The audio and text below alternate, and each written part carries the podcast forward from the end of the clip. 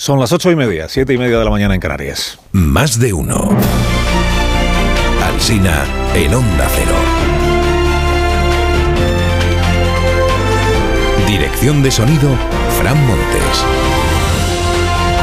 Producción, María Jesús Moreno, Marisol Parada y Alicia Eras.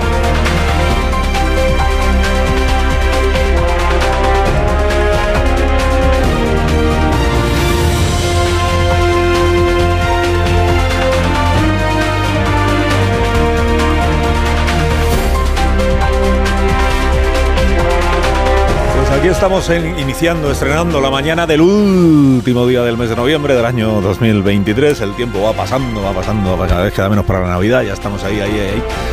Si es que en 22 días están los niños en Ildefonso ya cantando los premios y, y los números y eso. Bueno, ahora es el Partido Popular el que se ha hecho de Pink Floyd, el, el muro. Ha debutado la nueva portavoz del PP en el Senado, Alicia García, prometiendo a los Sánchez que ella también levantará un muro. El Partido Popular tiene en el Senado es una mayoría absoluta y por tanto será el muro que levantemos ante Sánchez. Se propone construir un muro y lo, y lo dijo el mismo día y en el mismo sitio que su camarada Cuca Gamarra predicaba contra los muros. Que, que que- aquello que sigue el mandamiento de Pedro Sánchez de levantar muros no puede contar con nuestro aplauso. ¿Entonces aplaude o no aplaude Cuca Gamarra a su compañera del Senado, que levanta muros también? Los muros. El PP dijo que Francina Armengol no había estado a la altura y luego le preguntaron los periodistas al diputado raso Miquel Iceta, que dijo... A la altura del PP es difícil estar porque están muy bajitos. A ver, Miquel, que tampoco usted es Sabonis. Tampoco. ¿Ese, ¿Qué será de Iceta, por cierto? Será de Iceta apeado del Ministerio de Cultura y apeado del liderazgo del Partido de los Socialistas de Cataluña. Bueno, diputado sigue siendo Miquel Iceta, que le enviamos un saludo cariñoso siempre. Hubo sesión de Cortes Generales para inaugurar la legislatura, usted ya lo sabe. Hoy los diarios ofrecen enfoques diversos. Por ejemplo, sobre el rey. La razón dice que el rey recordó la obligación de las Cortes de buscar el bien común de los españoles y que dio una lección de neutralidad. El país que reivindicó la vigencia de los pactos de la transición y que hizo un discurso en el que pueden reconocerse todos los españoles. El correo que pidió honrar el legado del 78. El mundo que defendió la Constitución y una España unida. El mundo elige la expresión plantó cara, dice que el rey plantó cara a los mensajes rupturistas y frentistas. La vanguardia que apeló a la unidad ante un Congreso crispado. Y ABC que reclamó una España unida tras el muro trazado por Pedro Sánchez. Sobre Francina Armengol, el país opina que estuvo mal el PP. Escribe Zarzalejos. El discurso de la presidenta activista fue ramplón en el fondo y en la forma, y con una intención sectaria incompatible con su función institucional. Escribe Bustos. Dice el discurso de Armengol en propia meta, es un, es Armengol en propia meta, malversó a Cicerón, aquel enemigo del cesarismo que sentenció que somos libres porque somos esclavos de las leyes, no señoritos de las amnistías. Escribe de Ugarte en el diario.es, Armengol metió un gol a la derecha sabiendo que la oposición no podía responderle. La oposición descubrió que se la había jugado y la única respuesta que pudo dar fue eh, no aplaudirle el discurso. Escribe Peláez, dice, discurso rudimentario y táctico. Tengo la sensación de que nadie le ha explicado a Armengol que es la tercera autoridad del Estado y por eso se limita a leer en bucle el manifiesto de una manifa de izquierdas. Escribe Lucía Méndez, el rey es la única figura de este tiempo que parece estar en su sitio. Ricardo dibuja en su viñeta la puerta del Congreso de los Diputados en la que los leones han sido sustituidos por Tom y Jerry. A Santos Cerdán le preguntaron, Santos Cerdán le preguntaron ayer por la cita ciegas del próximo sábado en Ginebra y él eh, explicó qué es lo que es. Adelante, Cerdán. Es una reunión de trabajo. ¿Y quién va a ser el verificador? Es una reunión de trabajo, nada más. No hay que de- darle más importancia a una reunión de trabajo. Es una reunión de trabajo, queda claro, ¿no? Una reunión de trabajo. Informa el diario El País de que el PSOE ha decidido ocultar el nombre del verificador, en singular, aunque luego dice que, que es un grupo de personas. El motivo para ocultarlo, evitar presiones. Lo que no dice la crónica es qué presiones. O sea, las presiones de quién y en qué sentido. Sí aclara que esto de Ginebra, de Suiza, no va a ser un examen al cumplimiento de lo acordado, sino una negociación sobre qué podrán votar y cómo los catalanes. Una negociación secreta, naturalmente. Secreta en el extranjero y con verificadores sin nombre, o sea, todo en orden. Todo en orden. El Confidencial informa, por el contrario, de que sí se hará público el nombre del portavoz de los verificadores, pero no de la entidad que actúa de mediadora. O sea, vamos, mejorando. Esto es la parte contratante de la primera parte. Mire, porque además dice Marcos Lamelas en su crónica que según Junts per Cataluña la reunión del sábado será en Suiza, pero no en Ginebra. Pero que sí será en Ginebra, solo que lo dicen para no para despistar a los periodistas y que luego las reuniones siguientes serán en distintas ciudades europeas para mantener siempre alejada a la prensa, que es la prensa pelma esta. Bueno, propongamos a Puigdemont y a su Enrique Negreira, sea el que sea el verificador, que, hagan como los artistas, que giren por Europa, una gira por Europa. Cada día en una ciudad distinta, en autocaravana, si puede ser, y con su, con su, con su autocaravana y su canesú, que es, Santo Sara. A la vanguardia, a la vanguardia no le ha gustado que Puigdemont dijera ayer que si el PSOE no cumple podría votar con el PP y contra Pedro Sánchez. ¿Era imprescindible dicha declaración? Se pregunta la vanguardia. Saca tarjeta amarilla a Carlas a Puigdemont. Sobre la opacidad de la negociación en Suiza no veo que diga nada hoy el, este periódico. El español cuenta que el PSOE está indignado con su nuevo socio por esta declaración de ayer con Puigdemont. Dicen en el PSOE quiere focos. Es imprevisible, es que en cualquier momento te puede dar la patada.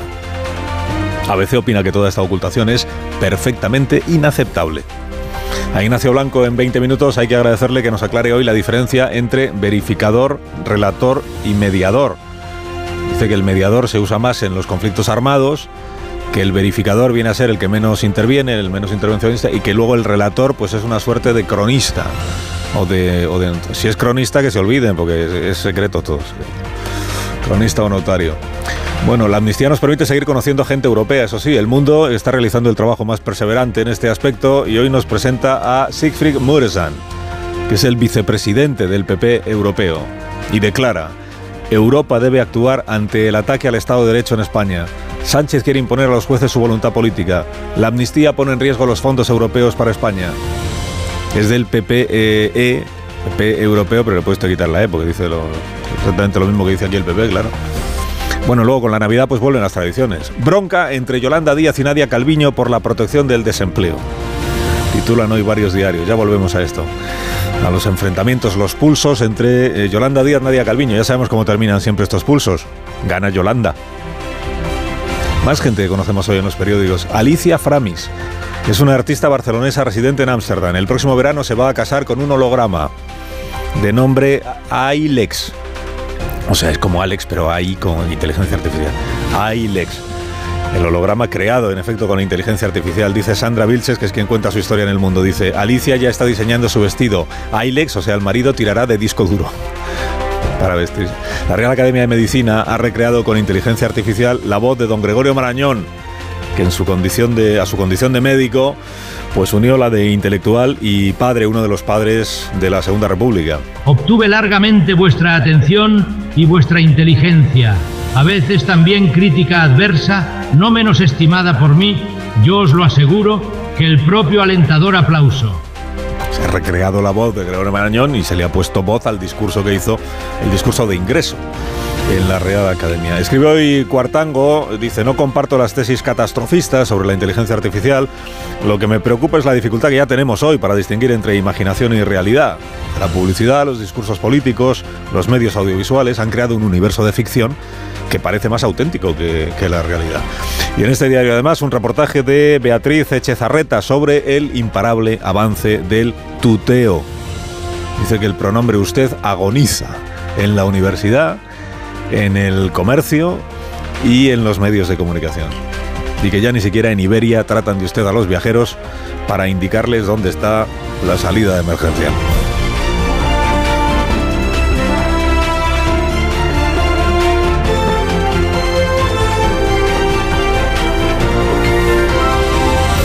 Carlos Alsina en Onda Cero, somos más de uno.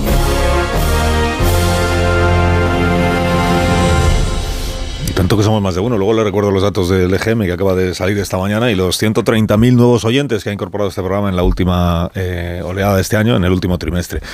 Bueno, patatas. Las cosas cuanto más sencillas mejor. Amamos las patatas, usted lo sabe. Su sabor, su naturalidad en todas las variedades seleccionadas que nos ofrece Patatas Hijolusa. El reto de comer bien cada día. A ver esa foto, decir patata. ¡Hijolusa! Es que decir patata es decir hijolusa. Entre nuestra gran variedad encontrarás la patata perfecta para tu plato, siempre con la misma calidad Patatas Hijolusa. Empresa colaboradora del Plan 2030 de apoyo al deporte de base.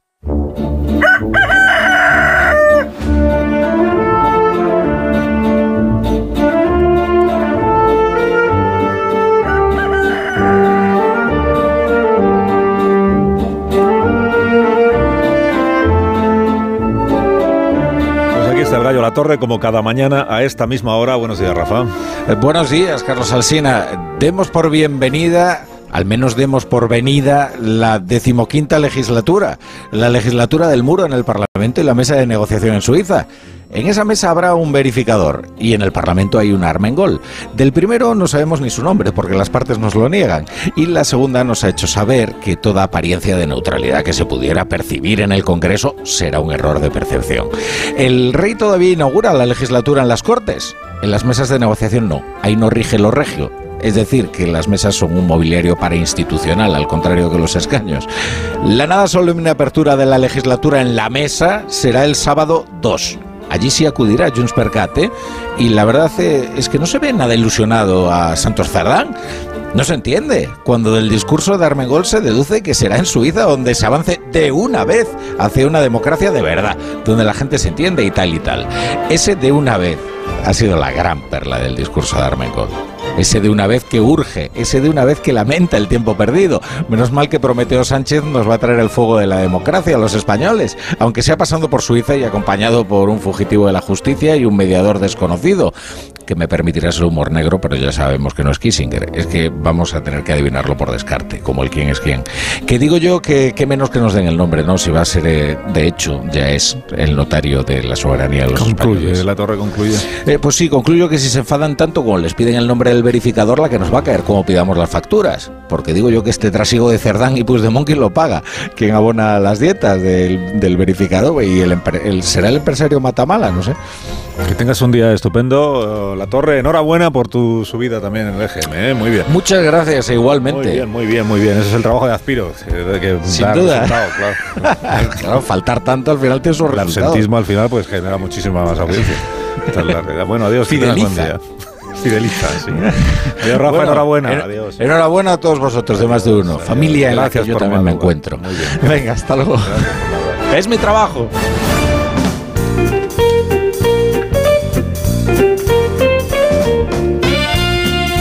Buenos días, Marisol Parada. Muy buenos días, Carlos Enhorabuena también. Enhorabuena, Carlos Alsina. Trabajo y los Callahan. Más de uno, a todos. Os traigo además las nuevas tendencias en calzado de Callahan, que los puedes ver ya en callahan.es.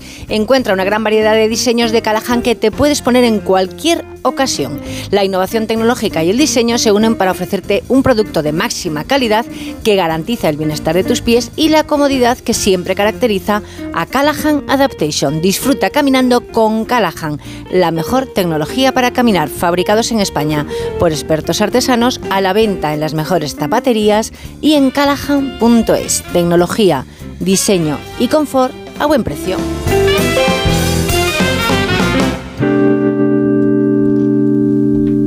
Tertulia esta mañana aquí en la radio, con Sosiego, en Más de Uno de Onda Cero. Está Antonio Casado. Buenos días, Antonio. ¿Qué hay? Buenos días. Buenos días y bienvenido. Buenos días, Nacho Cardero. Muy buenos días. Bienvenido. Está Tony Bolaño. Buenos días, Tony. Muy buenos días. Está, pero no está físicamente. Sí. ¿Dónde está? ¿En Barcelona estás? ¿En Sevilla? Eh, no, no, no. Estoy al, lado del Alcázar de Sevilla. Estoy encantado de estar aquí. Es la primera vez que entro desde Sevilla. Ah, pensé que era la primera vez que había sido a Sevilla. Digo, ya con eh, no, no, no. Y los compañeros de Onda Cero Sevilla me han tratado, vamos, súper bien. ¿Saben quién eres? Eh, yo, yo, creo que no, yo creo que no, yo creo que no, pero bueno, pero lo voy a dejar claro. Eh, Carlos, te doy una primicia. Aparte de recordar que para bronca lo que está pasando ahora en Barcelona, que es bastante serio, con el desalojo de dos casas ocupadas y los Mossos que todavía no han conseguido desalojar. Han entrado en la planta baja, pero todavía no en las plantas superiores. Hay ocupas colgados del, de la fachada, bueno, en fin, un, un, escándalo. Pero la noticia es que España no se ha roto todavía. Todavía, ah, sí, porque como hay algunos que dicen que ya se ha roto, pues no, no, no. todavía es que eh, se va a romper. No, yo creo que no, yo creo que no, ya sabes, ya sabes lo que pienso, pero Barcelona, Madrid, Madrid, Sevilla, oye, y con el mismo DNI no, no ha pasado nada.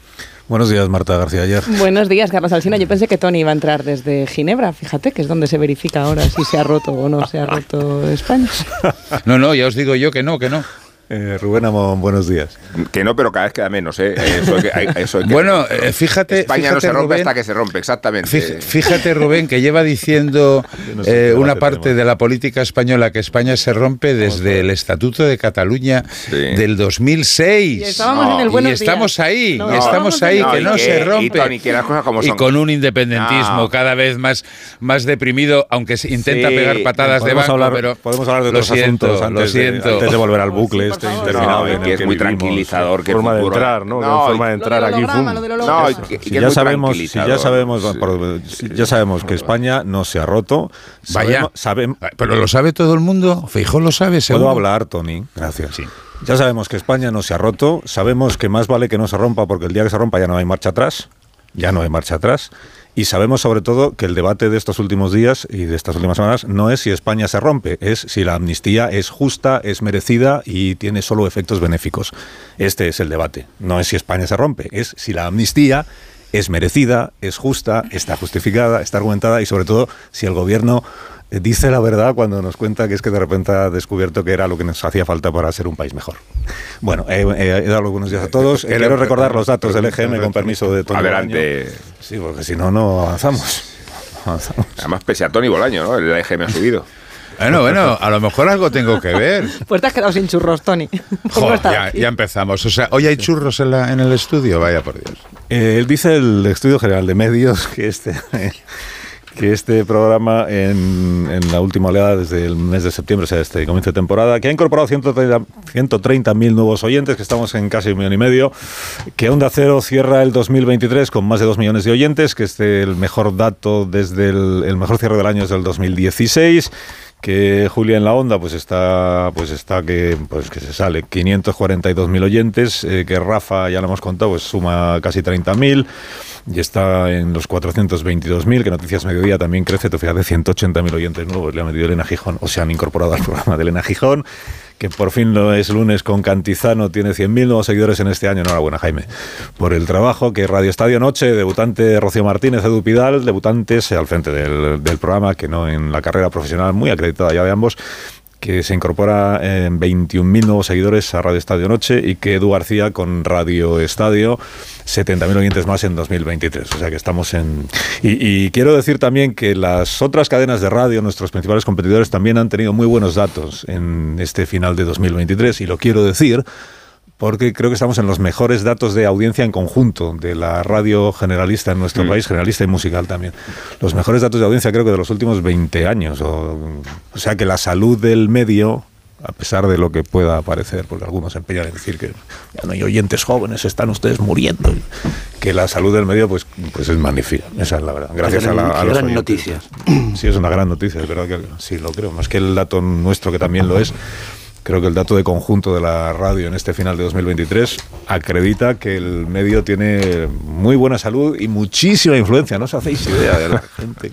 Mucha credibilidad. Comenta lo que se dice por las mañanas aquí en la. Y muchísima credibilidad, que la radio siempre encabeza esos rankings también. verdad, de- es verdad. ahora que hablábamos de la verdad y que, de que qué creerse y qué no creerse, la radio encabeza la credibilidad. Y además la ventaja de que se puede uno informar sin estar mirando una pantalla, que esto cada vez se valora más. Bueno, entonces, eh, dice Marta García ayer, y dice bien que igual el primer asunto que deberíamos plantear es este de Ginebra, Suiza, lo de los verificadores y esta decisión que toma hoy el partido, que ha, que ha tomado el Partido Socialista. Creo que está bien tirado el enfoque del diario El País, que dice el PSOE decide eh, que sea secreto el nombre del verificador o del portavoz de los verificadores. Pues, siempre recuerdo que la señora Borrás dijo que eran cuatro los que iban a ser cuatro los verificadores y que, uno sería como el titular y luego habría tres asistentes eh, y que solo conoceríamos el nombre del titular, que no de los tres asistentes. El, país explica que el motivo que da el PSOE para que sea secreto el nombre del verificador, luego el día que nos den el nombre no le conoceremos ninguno, es verdad, pero eh, que el motivo de que sea secreto es para evitar presiones. Mm, No sé qué tipo de presiones. Al verificador. Aquí el asunto de fondo no es, no es quién verifica, sino qué se verifica. O sea, de qué van a, de cuál va a ser la negociación, en qué términos, entre Puigdemont, que eso sí lo sabemos. Puigdemont es el interlocutor de Junts per Cataluña, por eso hay que hacerlo en el extranjero, porque Puigdemont, si viene a España, todavía hay que detenerle, aún no está en vigor la amnistía. Y Santos Sardán, que se entiende que es quien va a ser en nombre del Partido Socialista, quien negocie eh, una eh, un referéndum, qué se vota, cómo se vota, eh, cuándo se vota, en qué condiciones, todo esto de manera extraparlamentaria, claro, con el argumento que es que es una, es una reunión de trabajo, una negociación entre partidos políticos. Y ahora los partidos políticos españoles negocian en Suiza las cosas. Esto es normal, forma parte de la normalidad de nuestro tiempo.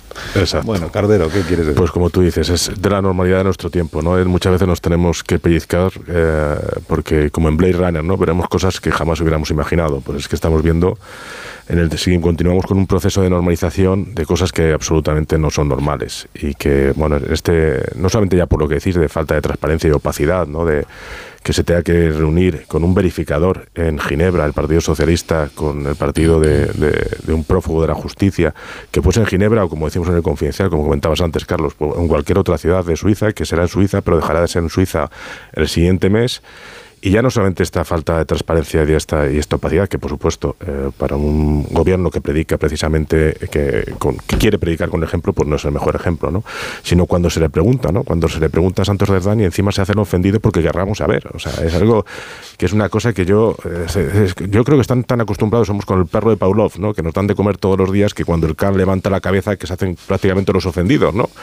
Y, a mí yo es que, bueno, oye, pero déjenos trabajar, ¿no? De reunión de trabajo, ¿no? Bueno, y, bueno, no solamente ya por quiénes serán los verificadores, el ente, las personas, que nos gustaría saberlos, ¿no? No creo que sea ningún pecado, y más, no solamente a los periodistas, a cualquier ciudadano a pie.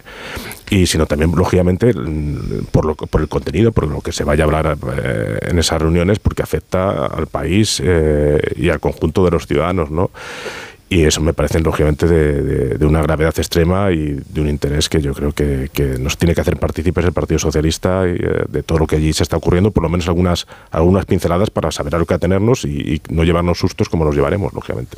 Hombre, forma parte de este asunto, estas reuniones furtivas en, Ginebra para decidir el futuro de España, forma parte de un proceso general de descarrilamiento no sé si España se rompe, pero desde luego España descarrila, por lo menos la política nacional. Estamos en ese proceso de descarrilamiento y en ese sentido no podemos eh, aislar o tratar aisladamente lo que, va a ocurrir o lo que no va a ocurrir en estos encuentros en Ginebra. No lo podemos desvincular, por ejemplo, de lo que ha ocurrido ayer en el Congreso de los, de los Diputados, eh, donde ha habido, pues, eh, por parte de la de la presidenta del Congreso, por ejemplo, pues a, mi juicio, a mi juicio, un caso clarísimo de prevaricación, de prevaricación, mejor dicho, de malversación de un mandato, que es el mandato de la neutralidad en, un, en, un, en una institución, clarísimamente una malversación de ese mandato. Pero no solamente la malversación del mandato por parte de, Armengol, también la ausencia de los eh, diputados eh, plurinacionales y, independentistas y, republicanos. También eso, también eso. Mm, esa posición que es, a mi juicio, mi juicio, mi opinión, es infantil, es eh, supremacista, es injusta, es antidemocrática, es antidemocrática, porque la soberanía nacional se forma con la decisión de la mayoría eso que llamamos la soberanía nacional, de la mayoría de los españoles. Y en ese proceso de formación de la mayoría no se distingue a la hora de, decidir qué es la soberanía nacional el sistema electoral, la figura del rey, el Estado de las autonomías, no, es un conjunto que se, que se, acepta en, en, la dinámica del funcionamiento de las, de las instituciones. Todo eso es lo que está descarrilando, por desgracia.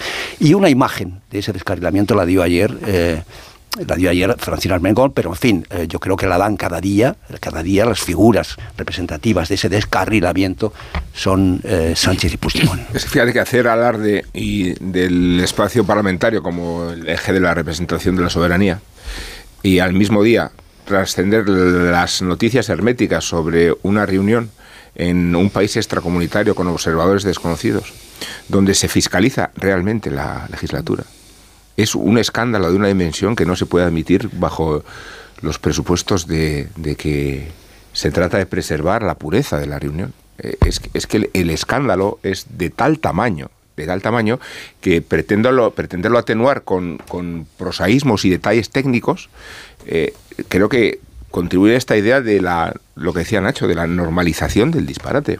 Eh. Y es un disparate de verdad, porque es, casi sarcástico que, tengas que acudir a, un país extracomunitario con interlocutores desconocidos, de forma que pueda prosperar o no el pacto que ha firmado el Partido Socialista con Junts. Y a partir de ese pacto decidir o no cuál es el rumbo de una legislatura y su porvenir incluida la posibilidad, aunque sea una amenaza de bravuconada, de forzar una moción de censura con Puigdemont y, y Feijóo, que es lo que nos faltaba, vamos, eh, que, el, golpe de efecto fuera eh, que Junts decide pasarse de, de caballo y que Fijo termina aceptando, ¿no? Siendo presidente del gobierno. Entonces yo creo que... se acaba de eh, inaugurar esta legislatura solemnemente, que no vayas tan lejos. No, yo le digo que... Pero, pero Marta, precisamente porque se inaugura la legislatura, el contrapeso de la oscuridad y el hermetismo de una reunión en un hotel de Suiza o en una fundación, me da igual, es tan estrafalario y es, y es tan bananero, es tan bananero que, que, o te lo tomas a risa o emigras, ¿no? no necesariamente a Suiza. Pero sobre todo el motivo de que sea en Suiza. Es, en Suiza, bueno, hay dos motivos. Eh, uno, eh, que Puigdemont no puede venir a España porque le detienen. Le detienen, eso es. Esto es así. ¿Por qué? Porque es un tipo que estaba procesado en rebeldía por, por corrupción. Y dos, que no quieren periodistas, por eso no se hace en Bruselas. Porque en Bruselas hay demasiada prensa. Entonces nos vamos a Suiza que, hay menos. Y por eso ahora están con la tontería esta de no, es en Ginebra, no, no es, en Suiza, pero no es en Ginebra. O sea, no vayáis, no vayáis porque no es en Ginebra. A lo mejor sí que es en Ginebra, pero la siguiente ya no la hacemos en Suiza, igual la hacemos en otro sitio. Y porque, Carlos, aparte de pero el fondo del asunto es que no se pueden reunir con Puigdemont en eh, Barcelona porque Puigdemont es un a día de hoy no está amnistiado, claro. y el mensaje del territorio extracomunitario. Eh, porque eh, tenemos instituciones europeas que velan y vigilan la, la, salubridad democrática de los países que la integran y irte fuera de ese espacio de control significa también despreciar y, humillar a las instituciones comunitarias. bueno, el, el, secretismo tiene también otra ventaja, que recuerda al secretismo que vivimos, el secreto total durante las negociaciones tres meses sobre la amnistía. No se podía opinar sobre la amnistía hasta que no se conociera, esa era la consigna. Pues ahora tenemos un secretismo total sobre qué personas o instituciones están detrás de esta, de esta vigilancia, sorprendente vigilancia extraconstitucional, cuando menos, de la legislatura, porque no, no podemos juzgarles, su, podemos juzgar el concepto, pero no a ellos, porque no se nos ha querido decir quiénes son para evitar presiones.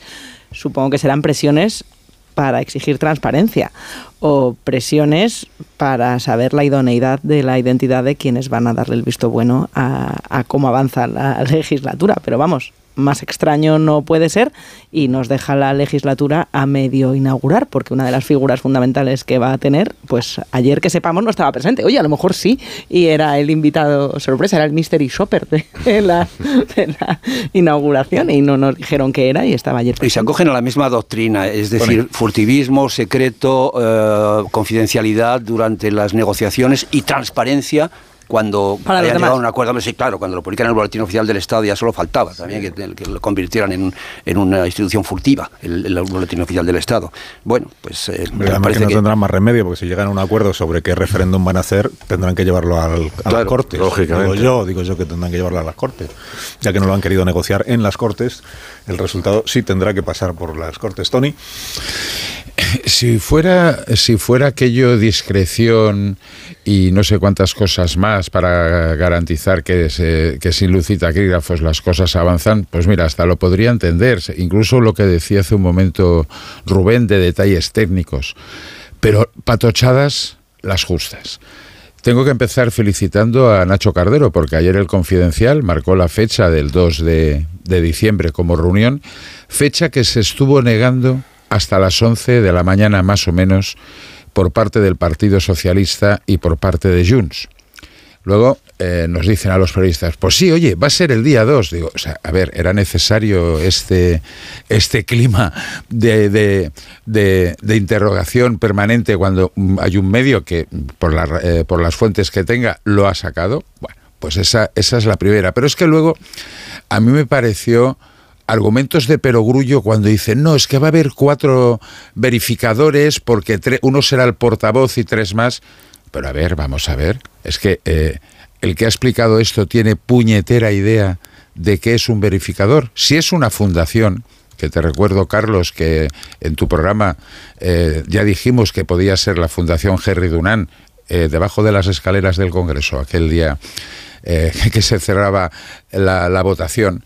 Bueno, es una fundación que normalmente tiene tres, cuatro personas al, al, frente de todo este tinglado y que seguramente se reparten los papeles. que nos están contando de que hay cuatro verificadores? No, no, va a haber uno. Va a haber uno, que será una fundación, sea esta o sea la del Susan Cordam. Y luego yo creo que ayer también vivimos el, el día de la desconfianza y Puigdemont que se que se, se, creció en la noche de los premios de político, ¿eh? porque se le acerca al señor Weber, presidente del Parlamento Europeo y posiblemente nuevo nuevo responsable de la Comisión Europea después de las elecciones del mes de junio y se vino arriba. Y se vino arriba. O sea, de alguna forma el señor Puigdemont eh, se vio blanqueado diciendo, oye, el líder del PP europeo viene a hablar conmigo, bueno, esto es la, la pera. Y fijaros que ayer Junts estuvo todo el santo día, todo el santo día, enviando a los periodistas matizaciones sobre las palabras de Puigdemont. Dices, madre mía, la que nos espera. Luego, el señor Santos Cerdán, eh, es verdad que es una reunión de trabajo, pero si es una reunión de trabajo, pon las cosas encima de la mesa, porque el referéndum eh, ya lo planteó Esquerra Republicana en el 2019 y estamos en eso, dándole vueltas al referéndum y no se ha avanzado absolutamente nada. ¿Tanto cuesta decir cuál es la postura del Partido Socialista hoy? ¿Tanto cuesta? ¿Qué es lo que están haciendo los señores de Junts todos los días? Diciendo, yo quiero referéndum de independencia. Hombre, solo faltaría, o sea, me sorprendería que dijeran lo contrario. Pero el Partido Socialista también tendría que marcar posición. ¿Eso eh, interrumpe las conversaciones? Yo creo que no. Pero bueno, estamos un poco con el llevando una política del del tocomocho ¿eh? y me parece que eso es un mal camino para empezar una negociación que se aventura compleja, por lo que estabais diciendo, yo puedo pensar lo contrario, pero es compleja, difícil, liosa y luego hay otros actores que están calladitos, como es el caso de Esquerra Republicana, y en su momento algo tendrá que decir. Sí, pero Tony, que el problema no es que sea compleja, o, el problema es eh, las, circunstancias en que hemos eh, tolerado que se produzca. Que a mí me da igual las condiciones que ponga o no Puigdemont a la vigilancia de su acuerdo con el Partido Socialista. Lo escandaloso es el lugar, el cómo, el dónde, la forma, el qué. Eh, derivado todo a un espacio extracomunitario fuera de la normalidad y del aseo democráticos. O sea que cuando ayer Armengol se jactáis en su discurso alardeando de, la, de los espacios de conciliación, resulta que se decide en Ginebra el porvenir de una legislatura. Si es que, bueno, que te voy a decir, Carlos. Una pausa. Tú no las nueve son las nueve y dos minutos. Estamos discutiendo obviedades, de verdad. Ya, pero, pero... Tener que recordar ahora que el espacio de encuentro, de conciliación, de concordia, de diálogo, de debate, es el, de, es el Parlamento que para eso sea... Y sobre todo tener que, recordar, tener que recordar ahora que que, Puigdemont no es el representante de Cataluña. no, lo, no lo es, ni siquiera es el representante de la Generalitat de Cataluña. No, es la cuarta, cuarta o quinta, cuarta o quinta fuerza política en el espectro catalán. Se va a negociar con un señor que no representa a Cataluña como si lo hiciera, porque se, en, en, el planteamiento de Puigdemont, que el PSOE no, no desmiente, en el planteamiento de Puigdemont, esta no es una negociación entre dos partidos es una negociación entre el Estado español y Cataluña. Y por eso él dijo en su día, si es que Puigdemont en eso no, él dijo, tiene que ser un extranjero el mediador porque tiene que ser neutral, es decir, no puede ser ni español ni catalán. Dices, no, hombre, en una negociación entre dos partidos es neutral el que no pertenece a ninguno de los dos partidos. No, no.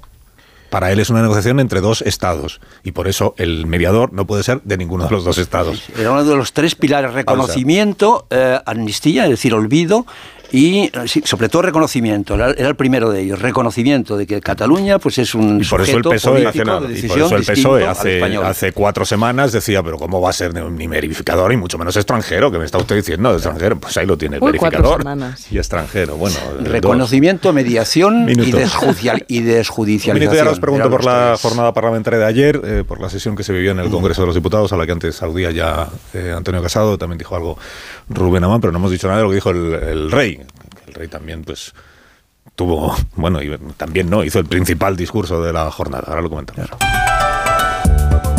Más de uno en Onda Cero.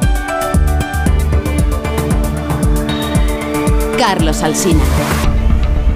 Más de uno en Onda Cero.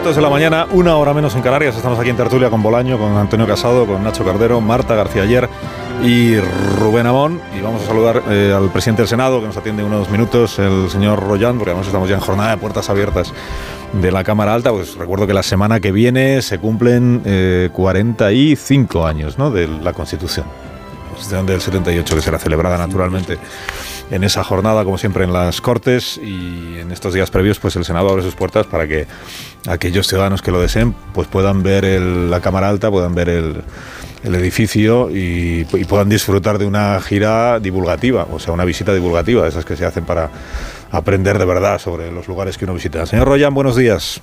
Muy buenos días. Buenos días y gracias por atendernos esta mañana. Esta jornada de puertas abiertas que se presenta pues interesante, ¿no? Para todos los ciudadanos que quieran pasarse por ahí.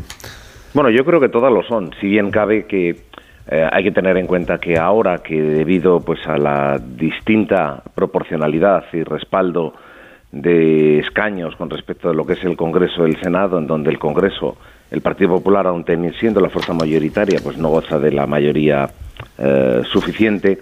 En el caso del Senado, que sí que el Grupo Popular dispone de mayoría absoluta, bueno, pues digamos que en estos escenarios eh, yo creo que el Senado cobra una relevancia importante. Usted tampoco aplaudió el discurso de, su colega Francina Armengol en la jornada de ayer. ¿Por qué?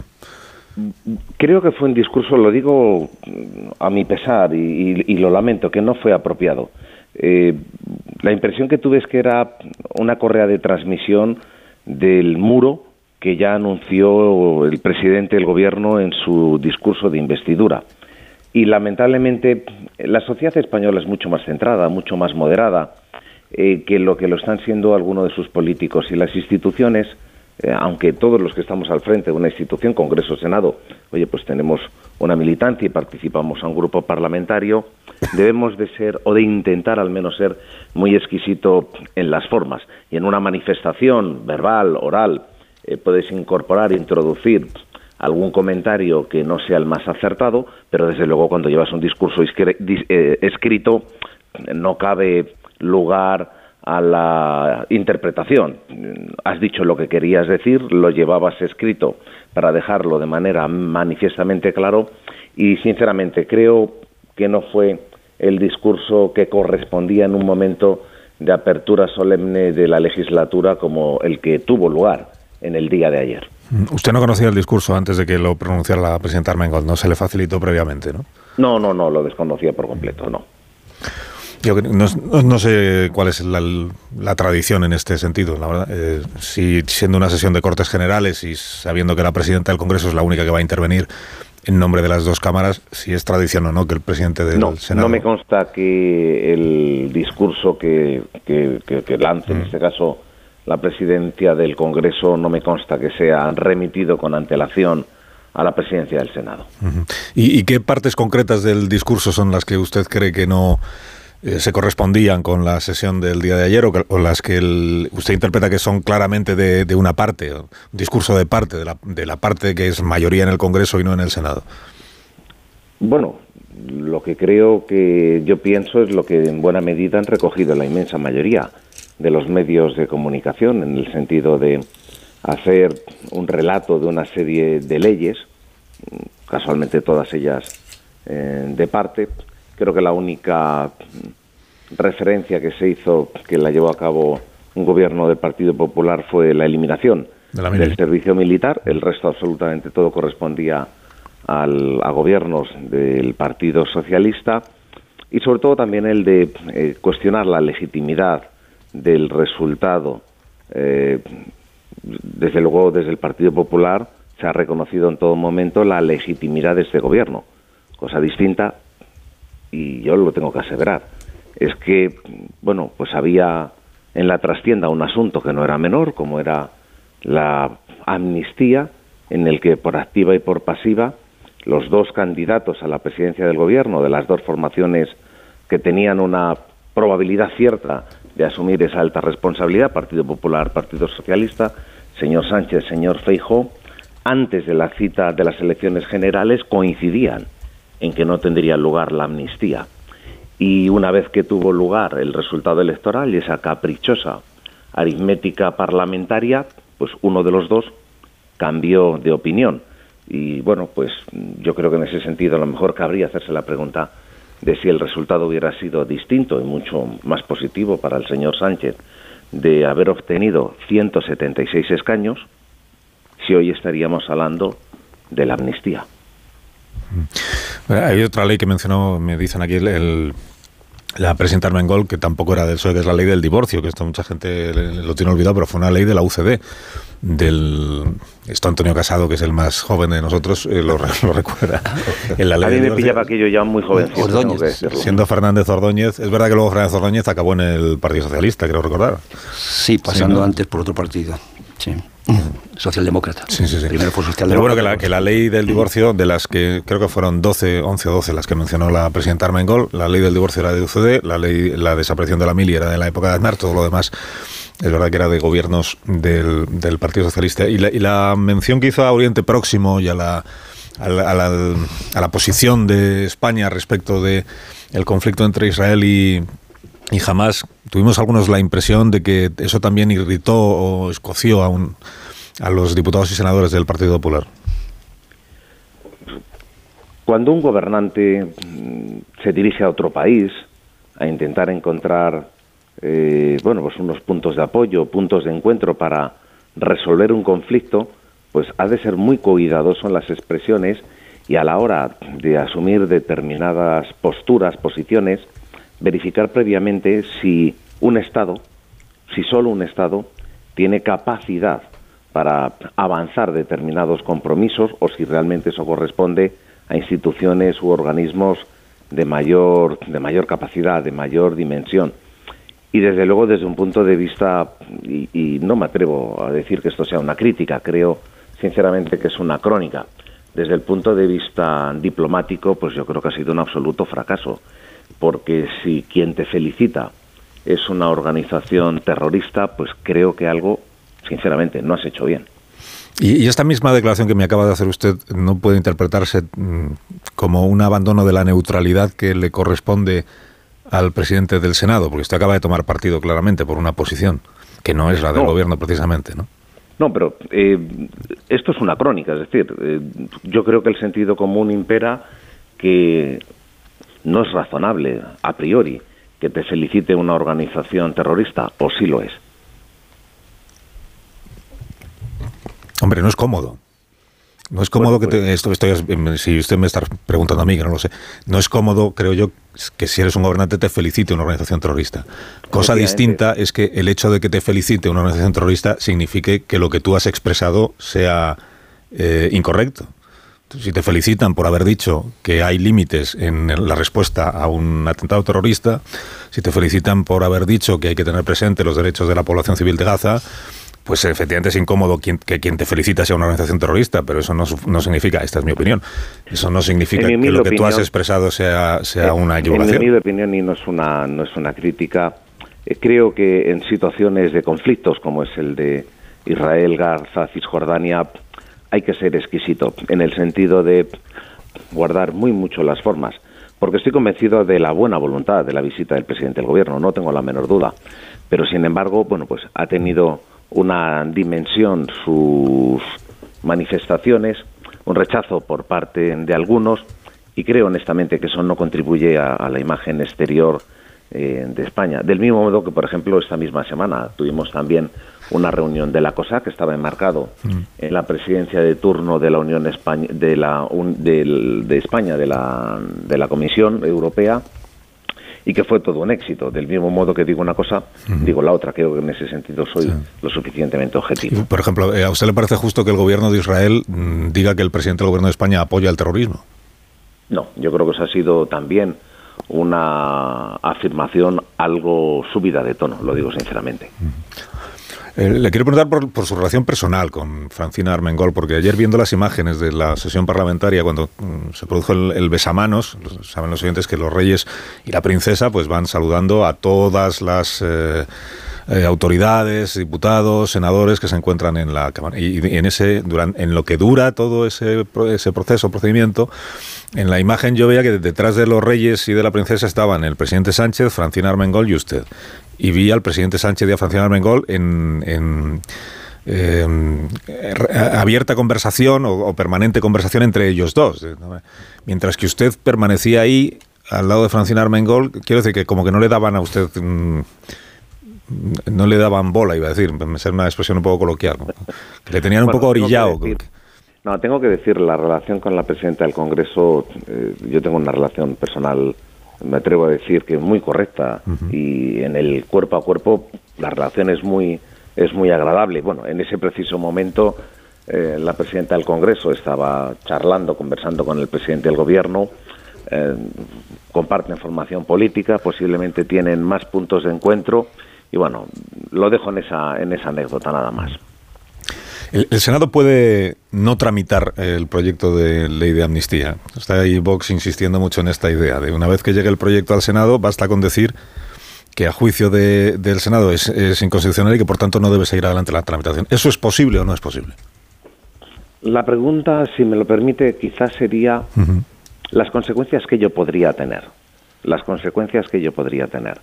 Ah, la mesa está conformada por siete miembros, cuatro del Partido Popular, tres del Partido Socialista, pero la no tramitación de la ley impediría una serie de cuestiones. La primera de ellas que el Senado, en base a la modificación reciente de su reglamento del artículo 133 y el 182, desaprovecharía, desaprovecharía la oportunidad de, en lugar de tramitarlo en un plazo no superior a los 20 días, poder disponer de dos meses para solicitar la comparecencia de los más ilustres y doctos en materia constitucional, ah, impediría también la elaboración eh, de solicitudes de informes, impediría también la posibilidad de establecer aquí en este en la Cámara Alta un debate porque de no de bloquearse, de impedir la tramitación en base al artículo 90 de la Constitución, el Congreso de los Diputados podría interpretar que al no haberse producido un veto, puesto que si no se tramita es imposible establecer un veto, quedaría automáticamente aprobada y consiguientemente se elevaría a su majestad para su posterior firma, para que fuera sentenciada la ley. Eso es lo que podría ocurrir en el hipotético escenario de que no se llevara a cabo la tramitación de la proposición de ley remitida desde el Congreso de los Diputados. O sea que no solo no se impediría la aprobación de la ley, sino que se produciría la aprobación automática de la ley sin que hubiera debate posible en el Senado respecto de su contenido. Es esto lo que me está diciendo, ¿no?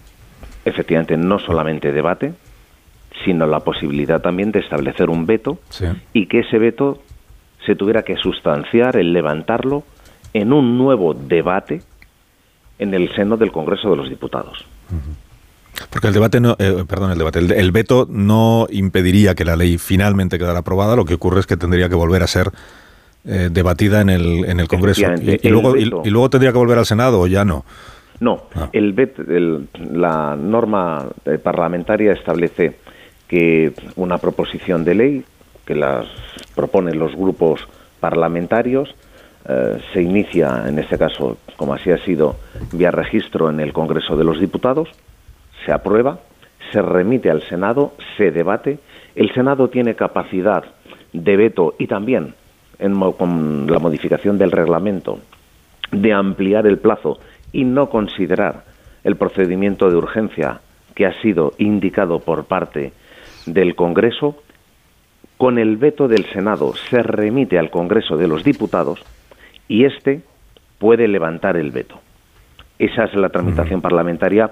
Bueno, quiero pensar que Vox es perfectamente conocedor de esta circunstancia. Bueno, el debate de ayer sobre la, pérdida de neutralidad eh, hizo que muchos diputados socialistas recordaran que en el Senado el Partido Popular, con su mayoría absoluta, modificó el reglamento de, la Cámara precisamente para poder dilatar los plazos de tramitación de, la ley de amnistía. Eh, ha habido eh, debate interno dentro de, su partido respecto de esta reforma del reglamento y de que pudiera interpretarse como un abuso de poder, teniendo en cuenta que se reforma el reglamento en contra del criterio de la minoría del Senado, que en este caso es el Partido Socialista. Es decir, que no se ha hecho una reforma del reglamento con el consenso de toda la Cámara. Honestamente, creo que cualquier iniciativa legislativa que se lance desde el Congreso de los Diputados por procedimiento de urgencia, ah, cabe también que en el Senado tenga una capacidad de reflexión acerca de si realmente corresponde esa urgencia o, o no. Y si esa urgencia, además del factor temporal, ampliar el plazo permite, permite eh, que en la comisión que corresponda, estamos hablando de la ley de amnistía, como podríamos estar hablando de cualquier otra ley, ya que hablamos de amnistía, pues bien pueda ser la Comisión Constitucional o la Comisión de Justicia, establecer un plazo al objeto no de consumir tiempo de manera innecesaria, no con la pretensión de hacer perder o de ganar tiempo, sino de que en esta comisión puedan venir catedráticos, eh, personas de reconocido prestigio en materia constitucional a manifestar su opinión con el objetivo de conformar una mejor opinión para establecer una mejor calidad legislativa. Yo creo sinceramente que eso es muy conveniente. Evidentemente, si estuviésemos hablando de que se iba a tramitar por procedimiento de urgencia una ley para llevar a cabo un procedimiento especial en pro de eh, subsanar o combatir o resolver los efectos de un terremoto en cualquier punto de España, evidentemente eso sí que es urgente, sin duda. Pero ya que estamos hablando de la ley de amnistía, ¿realmente es urgente? ¿Tan tremendo resulta pasar de 20 a dos meses, cuando esos dos meses se va a tener la oportunidad de poder escuchar voces autorizadas en pro de conformar una mejor opinión y una mejor calidad legislativa? Yo creo que no, yo creo que es bastante oportuno y que no tiene el objetivo ni el de ganar ni el de hacer perder el tiempo a nadie, sino justo todo lo contrario, el de conformar una mejor opinión. ¿Usted sería capaz de enfrentarse al grupo parlamentario popular en el Senado si lo considerara necesario, aun siendo su partido? Bueno, yo creo que no hay que adelantar acontecimientos sin ir más lejos. Hace tan solo unos días, pues un destacado miembro del grupo parlamentario socialista solicitó intervenir por una cuestión de alusiones y no le concedí esa posibilidad. Yo creo que hasta la fecha nadie puede dudar de mi equidad y de respetar y hacer respetar pues las capacidades, los medios que deben de tener todos y cada uno de los grupos parlamentarios, bien sea el grupo mixto con cuatro senadores conformados por dos grupos por dos formaciones políticas o el grupo parlamentario popular, el mayoritario de la Cámara con 144 de 266 senadores. Señor Royan, presidente del Senado, gracias por haberme atendido esta mañana y le deseo que tenga buen día. Gracias, un placer y enhorabuena por los resultados que hemos conocido hoy del EGM. Muchísimas gracias, eh, presidente del Senado. A las 9 y 28 minutos, una hora menos en Canarias, sé que queréis decir cosas sobre eh, la jornada parlamentaria de ayer y sobre esto que hablábamos ahora con el presidente Royan, el presidente de la Cámara Alta. Eh, y enseguida escuchamos también algo de lo que ha dicho el presidente Sánchez, el presidente del Gobierno, en la entrevista en Televisión Española respecto al verificador y al nombre del verificador, que parece que sí se va a dar a conocer, pero solo eso, pero solo eso, el nombre del verificador. Bueno, luego saltarán y dirán, pues el nombre del verificador es William Samson. No, ya, reconocido que ah, pues ya lo han dicho. A lo mejor da iniciales. Pues ya lo han dicho. Ha reconocido que la amnistía no estaba en sus planes. Eso también es relevante. Es, lo ha reconocido el presidente. Sí, sí, sí, sí, que no estaban sus planes. No es, coherente con la política que venía haciendo. No es la primera vez que lo reconoce Antonio ya. Oscar Puente lo ha dicho varias veces. ¿eh? Exacto, si no, no, no, Oscar Puente.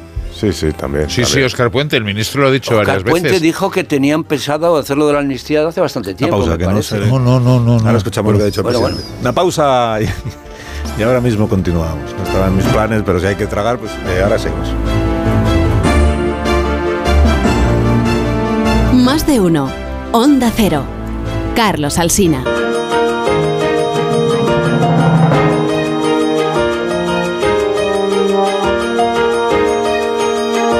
Más de uno. En Onda Cero.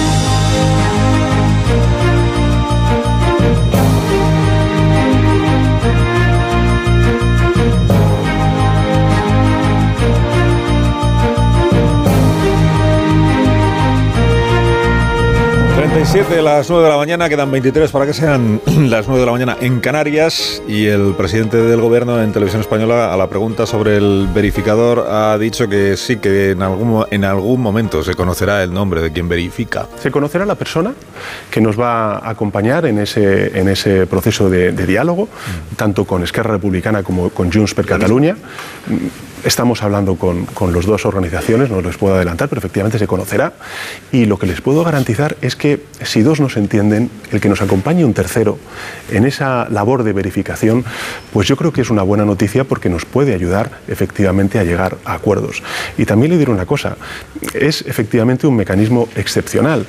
Pero es que la situación que se está viviendo por parte de estos dos partidos independentistas en el sistema político español es también excepcional.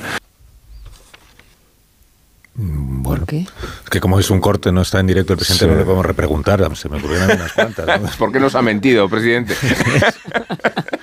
¿no? Que la primera es cuándo se va a conocer y por qué no se conoce ya. Bueno, ha, di- ha dicho que se está que están hablando, o sea, que están hablando es que todavía no lo han decidido, con lo cual pues, eh, si se reúnen mañana, ¿no? Por eso te digo, mañana. ten- tendremos que, como, como decir, eh, mañana. aún alguna Sí, sí, sí que lo han decidido, sí que lo han decidido. Claro, la pregunta es, ¿se se conocerá? Dígamelo ya. ¿Cuál es el, el nombre? Dígamelo porque no me lo dice todavía, ¿no? Y luego esto de que nos va a ayudar, a- porque si así, si no nos entendemos entre dos, sí, o sea, no es un verificador, es un... Es un mediador. como es un, no, un mediador, no, un asesor conyugal de estos, de, de- de pareja, para las relaciones de pareja. Y entonces a partir de este momento, pues todas las, todas las negociaciones que tenga el Partido Socialista con quien sea, eh, ir acompañado de un verificador para que ayude, pues si acaso no se ponen de acuerdo con... Y, y esta, y, lo que dice de situaciones le metan en nómina, quiero decir, al verificador. situación excepcional que viven estos dos partidos, ¿no? Y cuándo Gran dejará, descubrimiento. ¿cuándo dejará de ser excepcional? ¿Con los indultos, con la amnistía, con el referéndum? ¿Cuándo, ¿En qué momento llegará la convivencia, la paz a Cataluña después de ceder qué? No, pero Gran no descubrimiento. claro lo excepcional, de Tony verdad. quiere de- decir No, algo, pero, te- tendría que explicar, pero ¿por qué es excepcional? Claro. Él reconoce Claro. que es excepcional. Que ¿Por lo que qué? les está ¿Por poniendo qué estos es dos excepcional? partidos Esa es que cada vez pierden más apoyo en las urnas y se suponía que Bueno. con los indultos. No, y por ya lo de que hay un Es por excepcional porque tiene claro. a un- el Esquerra tiene a un presidente que está inhabilitado para cargo público, que se llama Junqueras. más excepcional. Eh, Está inhabilitado, esa es una situación excepcional, claro, ju- judicialmente, no, excepcional políticamente, no judicialmente. Lo excepcional es que alguien que está inhabilitado esté ejerciendo el liderazgo de un partido político y excepcional en el caso de Puigdemont porque está procesado en rebeldía por corrupción, claro, es una situación muy excepcional. Esa es la- la Es que lo eso es- excepcional en España, afortunadamente, es que personas que están o procesadas o condenadas sigan liderando sus partidos políticos. Pues yo Esto que es lo creí que después excepcional. de los indultos se había normalizado todo, que eso nos había dicho el presidente. Sí, pues ahora hemos vuelto a la- al discurso Claro, anterior. pues Bueno, no- Tony por quiere decir alguna cosa, venga. Pero sin embargo, sí que se ha normalizado y la situación en Cataluña no tiene nada que ver con lo que estábamos en el 17. Se parece más la situación que hay en, en algunas zonas de España, me estoy hablando de Madrid, Distrito Federal, con lo que pasaba en la Cataluña del 17. Pero sigue el, el, el movimiento independentista teniendo mayoría en el Parlamento. O sea, el objetivo siguiente de los constitucionalistas, y lo digo en plural, tendría que ser dar un paso adelante para conseguir la derrota del independentismo. Que lo hizo Dani Sirera, el portavoz del Partido Popular en el Ayuntamiento de Barcelona, que podía haber hecho otra cosa y todos sabéis que en Madrid las posturas dentro del Partido Popular eran eh, variopintas. Yo quisiera resaltar dos cosas de este discurso del presidente del gobierno. Una, que eh, ha descafeinado al señor Puigdemont cuando dice que está hablando con los dos partidos, no es de Estado a Estado. Pero luego a mí esa postura timorata de que no lo teníamos presente, pero la situación nos obliga a dar el paso, yo me parece que es la peor receta de argumentario para defender la amnistía. En estas cosas no vale la puntita. Es mm, tienes que ser franco y didáctico. pero- y eso a mí me parece me parece un error. Y yo ya Pero ¿Cómo va a decir el presi- presidente que lo tenía pensado y presente si hasta el día 23 nos ha dicho que era imposible la amnistía porque era Pero inconstitucional? peor, peor. pero Carlos, mucho peor es decir lo que ha he venido diciendo el señor Oscar Puente en varias entrevistas que ha concedido en estos días. eh, diciendo, no, es que no lo teníamos pensado, pero dada la situación de tuvimos que cambiar de opinión. Pues si es así. Hombre, sí, pero a mí es que me sale una expresión un poco burda, pero joder. Pero ya, ya, ya, esta pantalla la hemos pasado, ¿no? Ya, ya, sabemos que no, decían que, le, que, la amnistía era inconstitucional antes de 23J y después de 23J ya sabemos que es constitucional. Pero Nacho, pero esta, esta pantalla argumento, fuera, y la hemos asumido. Como argumento, y, y como fuera. argumento es débil, es débil y cutre. Pues la verdad. Luego cuando No, dice, sí, sí, no, sí, eh, ya será- diremos... Tony, será débil y cutre, pero va a ser presidente del gobierno Sí, y, no, no. y se va a aprobar la amnistía. Perdona, o y- sea, y no, no, todo lo y que yo tú soy, y yo soy defensor de la amnistía, Por pero insisto que esto me parece una barbaridad. Y luego, o sea, ¿por qué nos engañan? ¿Por qué nos toman como bobos? O sea, vamos a ver, un, eh, un mediador, un negociador, lo, como lo queráis llamar, no es aquello que le llamas y le dices, "Ma- eh, Pepe, que mañana nos vemos en Ginebra y tienes que venir a la reunión. A ver, ya ha habido reuniones, ya ha habido reuniones con ese mediador. Ya ha habido reuniones con ese mediador para que conozca las posturas de las partes que se van a sentar. O sea, porque ¿cuál es el motivo de no decir el nombre? ¿Que va a haber presiones? Bueno, es que claro, me hace reír. O sea, este mediador, si es Henry Dunant, la Fundación Henry Dunant, ha mediado en conflictos donde las eh, eh, en el conflicto de Irlanda del Norte, cuando ETA deja las armas, hombre, eh, la situación era como mucho más compleja y con muertos de por medio. Claro, ¿De qué me están hablando? ver, claro. Si ¿De qué me están hablando? Es O que sea, no- es que no entiendo por qué no tienen que decir quién es el mediador. Es que igual es, es la que me parece sonrojante. que lo igual siento. es la primera vez que la Fundación Henri Dunant eh, se encarga de mediar entre dos partidos políticos españoles. claro, Bueno, hasta ahora la mediación era entre conflictos que no tienen nada que ver con esto. Pues es- si es una reunión de trabajo, lo ha dicho Santos Cerdán, Claro, o es que Santos Cerdán lleva a la, a la Fundación Henri Dunant a todas sus reuniones de trabajo. Esta es la cuestión. Eh, no. Pues es la claro que no. sí. Y que, y que además, o sea, es que plantear la cosa como si las reuniones eh, hubiera un acuerdo en breve, es que me parece eh, de, de niño pequeño. O sea, no va a haber un acuerdo en breve porque las posturas están muy distanciadas. Esto va a ser muy, muy difícil. Y hay una cosa que se llama elecciones catalanas. O sea, yo os digo que el señor Puigdemont, que saca pecho y dice no sé cuántas cosas y que va a votar con el PP, no se lo cree ni él. Si en Cataluña Puigdemont vota con el PP una moción de censura, le cae la del pulpo. Y ya no hablemos de la cuarta y la quinta lista, que eso está Vamos ahí ver, cada vez, cada vez con más Tony, potencia. el Tony, independentismo Tony, está ta- tanto, tanto, jodido. tanto lo de Puigdemont como lo de Francina Armengol obedece a un, a un guion establecido de cómo tiene que ser esta legislatura. Son Lo de, cortinas no, lo de Puigdemont no, Lo- eh, lo- Carlos, lo- no, no, Nacho, a ver, no. Los de Puigdemont vamos a estar así toda la legislatura, con, Ah, con- sí. con bombas de humo, con eh, pues, eh, cortinas de humo, con, con, digamos para que podamos hablar de ello y especular que este tío lo que ha hecho, mientras que la, la legislatura va a seguir su curso, sus tres, cuatro añitos, pactando los desacuerdos y sacando lo que tenga que sacar adelante, ¿vale? Y dentro de estos tres o cuatro años, pues nosotros especularemos, nos tiraremos todos los pelos, el que los tenga, de lo que está sucediendo, pero, pero que todo va a ser normal. Y, Pero lo- si se- y Eso lo- de que lo- el que los tengas ha estado bien. Si ahí. se nos Y- ocurre objetar lo que está pasando en y Francina Ginebra con lo que Armengol, hace Puigdemont, pues tres te cuartas partes arriesgas igual. a que te acusen de que estás deslegitimando al gobierno. Pues bueno, porque es, que esto, esto es lo que está pasando. Cada vez que hacemos una crítica No, de estas, pe- pero, o- pero, es que No, Antonio, juega, juega a la polarización, el a la PP se pa- polarización y, y a- y al enfrentamiento y es lo que eh, es forma parte de este guion de esta legislatura. Estamos en- entonces Mira, estamos eh, de acuerdo todos los aquí presentes en una cosa, lo que acaba de decir Tony, que es que nos están en- nos engañan, que nos engañan. Bueno, Nos llevan al huerto, sí. el Sí, gobierno sí. nos engaña y es inaceptable que nos engañen. Hombre, yo creo que es factual, ¿no? Creo yo, yo. yo- yo creo que es factual. no- es interpretable. Otra cosa es, es que lo aceptemos como les escuece tanto que se diga abiertamente, pues es que si nos engañan, pues habrá que decirlo, ¿no? Nos, nos intentan engañar. Porque- porque- Hacen por engañarnos. Porque aunque sea, sea todo rela- relativo, y lo que triunfa aquí es el relativismo, ¿no? Pero hay cosas que son factuales. Y el factual es que la, la amnistía antes era inconstitucional y ahora es constitucional. Y, y ya está, punto pelota. Sobre todo antes de todas maneras- antes era contraproducente y ahora es deseable. Exacto. Esta es la parte que es más difícil de sí, justificar. sí. Bueno, Antes yo, yo considero que era deseable de siempre, pero lo que por eso digo que me parece sí, una claro. batochada la posición.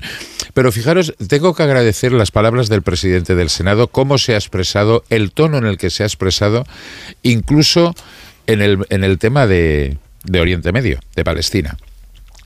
Porque claro, cuando decimos que el presidente del gobierno y el Partido Socialista levantan un muro y la señora Armengol ayer hizo un discurso de parte, yo agradezco las palabras como las del presidente del Senado, que son mesuradas, que es su posición política, ante las barbaridades y tonterías, tonterías, así lo digo, del alcalde de Madrid, diciendo que el nuevo aliado de, del señor Sánchez es jamás, que dices por el amor de Dios, y luego las pasadas de frenada del Partido Popular en sus críticas al gobierno, que parasitado por el discurso de Vox no sabe cómo desmarcarse. Y eso es lo que también... Se, o sea, pasarse de frenada te deslegitima políticamente.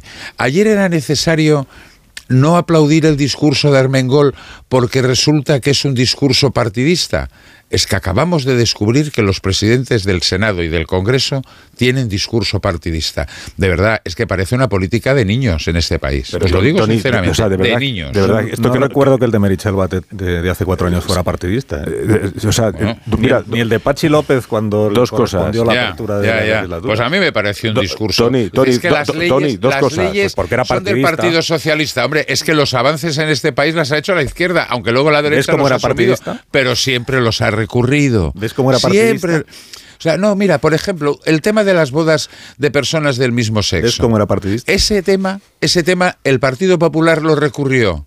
El Constitucional le dijo, hombre, venga, ya, no, no, no sé. Y luego, pero ¿ha habido algún problema? En el Partido ¿Pero Popular qué tiene se ha que ver esto? que ¿Qué, toda te- la qué- normalidad, qué tiene que ver esto? Que lo cite la presidenta te- te- del te gobierno. estás ¿Cuál haciendo- es el, ay, te estás haciendo un lío. del no hablamos de la ¿Cuál es el no, problema? no, el matrimonio homosexual. Que bueno, no, perdona, que- es lo que dijeron ayer los señores del Partido Popular, que, no hablamos, criticaban lo las leyes que lo- había citado la señora Tony, lo- que me Lo que tú no de puedes decir es criticar que el Partido Popular no aplaude el discurso de Francina Armengol, que efectivamente no es para aplaudirlo, para que lo vamos a negarlo, y sin embargo después no diga o no censure que se abstengan sus socios parlamentarios, como son los partidos nacionalistas independentistas del Parlamento. De eso no hay absolutamente nada. Y es absolutamente incomprensible. Entonces, eh, y después Merichel Batet. ¿Dónde está Merichel Batet? Pero, ¿Qué ha pasado con Merichel Batet? Que era- ¿Por qué no está ahí? No es un, no es un tema Tony, político, Tony, es un ¿qué- tema personal. Tony, lo ha explicado. escúchame, Tony, ¿qué necesidad, mm, ¿qué necesidad tenía ayer la presidenta Lo sé, del es Congreso de colocar en el discurso institucional de una presidenta de la Cámara Baja qué, tenía, eh, qué necesidad tenía de colocar esa pedrada, que es la pedrada favorita del PSOE y la, la pedrada favorita de los ganadores de la investidura, de la falta de legitimidad del gobierno? ¿Qué necesidad tenía de colocar esa pedrada que sabemos es la Hubo un habitual señor que llegó del al, al- al- eh, Antonio, un señor que llegó al Congreso que se llama Santiago Abascal, que habló de golpe de Estado, Ah. y un señor que es el presidente del Partido Pero es- Popular que ah, eh, habló de anomalías Es que la democráticas. presidenta del Congreso antes de no- empezar, que la antes de presidenta del empezar. Congreso no tiene Hombre, que dar la réplica a los portavoces de los grupos parlamentarios, a ninguno de ellos. La presidenta del Cong- ayer no había un debate en el o sea, Parlamento. Dijo que era, el gobierno era legítimo y hoy agradezco que el señor Royal ¿Y diga quién lo que el había ¿Quién ha puesto es en duda? ¿Quién ha puesto en ¿Y quién duda? lo había ¿qué son, ¿Qué son anomalías democráticas para el señor Feijóo? Pero que la presidenta del. Congreso no tiene que dar la réplica ayer a Feijó, ni a Feijó, No. ni a Bascal, ni a Pachi López, da la- ni a nadie. Tiene que hablar Carlos, en nombre de las Cortes Generales y no claro lo hizo. que y, y en las Cortes no. Generales dice que el gobierno es legítimo Y y, no- y no que no hay anomalía democrática ni golpe de Estado. Me parece perfecto. Pues a mí no. A ti te parece bueno, perfecto porque fue un sí. discurso partidista y a mí no me lo parece Vaya. porque fue un discurso partidista. Si estamos Vaya de acuerdo. por Dios. Minuto Vaya seguimos. por Dios. Claro. Más de uno en Onda Cero.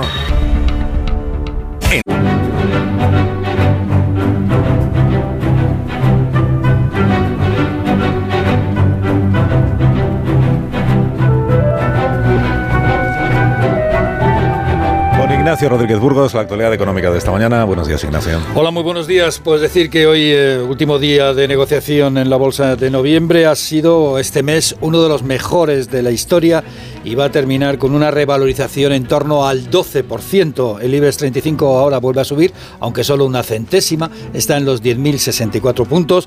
Lo que más avanza es AENA, Grifols y la petrolera Repsol. Hoy, reunión de la OPEP y el petróleo se ha encarecido 3 dólares y medio en lo que va de semana, de 80 a 83 dólares y medio. Eh, mientras Ferrovial sale volando del aeropuerto de Heathrow, vende su participación por 2.700 millones y como tiene la sede en Holanda, pues se va a ahorrar 30 millones de euros en impuestos. Importante también lo del Euribor, que va a cerrar el mes alrededor del 4%. Su carrera alcista parece que se ha agotado. Y en cambio lo que no se agota es la deuda pública, la apetencia del Estado por la deuda pública. A partir de hoy, a partir de hoy España vivirá de prestado. Según el Instituto Juan de Mariana, es decir, se agota los recursos fiscales y a partir de ahora pues viviremos del déficit público. La deuda pública por cada español, pues a cada español le corresponde 29.500 euros.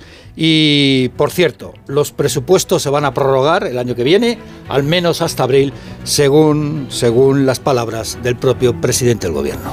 Muchas gracias, Ignacio. Hasta ahora. Que tengas un buen día. Amón, ¿quieres indultar a, amnistiar a alguien? Sí, a Henry Kissinger, aunque sea a título póstumo, porque se ha muerto ese gran americano que nació en Alemania y porque ha llegado a tiempo de cumplir 100 años con la cabeza en su sitio. Un siglo, queremos decir, y una contribución a la historia contemporánea que se observa en claroscuros. Ganó el Nobel de la Paz en el remedio de la guerra de Vietnam e intervino para apoyar el golpe de Pinochet, igual que sostuvo otros regímenes de extrema derecha en Latinoamérica. Es un buen ejemplo del mundo bipolar que ya no existe y de la hipersensibilidad de la Guerra Fría, aunque Kissinger también intervino en el deshielo y fue el gran artífice diplomático de la visita de Nixon a China. El episodio engendró una ópera de John Adams que escuchamos la pasada temporada en el Teatro Real y que concedía a Kissinger, el genio del mal, como lo llamaban en Moscú, un insólito papel de bajo. Ahí tenéis una prueba de su dimensión pop, de su glamour afrodisíaco y del valor premonitorio de aquella visita destronada a Rusia del histórico antagonismo. El siglo XXI al que asiste Kissinger plantea un duelo entre Beijing y Washington que terminaría en la Tercera Guerra Mundial si no fuera porque no le interesa a ninguna de las potencias. Lo decía él mismo desde la lucidez y desde todas las contorsiones diplomáticas que le han permitido vivir un siglo mientras todos los demás colosos desaparecían. I squeezed your paycheck till it screamed. There was the rent. There were those dead. Ahora con Marisol Parada, unos Callahan para estas personas que se van. Encuentra una gran variedad de diseños de Callahan que te puedes poner en cualquier ocasión. La innovación tecnológica y el diseño se unen para ofrecerte un producto de máxima calidad que garantiza el bienestar de tus pies y la comodidad que siempre caracteriza a Callahan Adaptation. Disfruta caminando con Callahan, la mejor tecnología para caminar fabricados en España por expertos artesanos, a la venta en las mejores zapaterías y en callahan.es. Tecnología, diseño y confort a buen precio. Pues os deseo que tengáis un día verdaderamente excepcional, como diría el presidente. excepcional. Adiós, Cardero. hasta Adiós, Bolaño. Adiós, Casado. Hasta luego. Hasta luego. adiós, Rubén Amón. Adiós.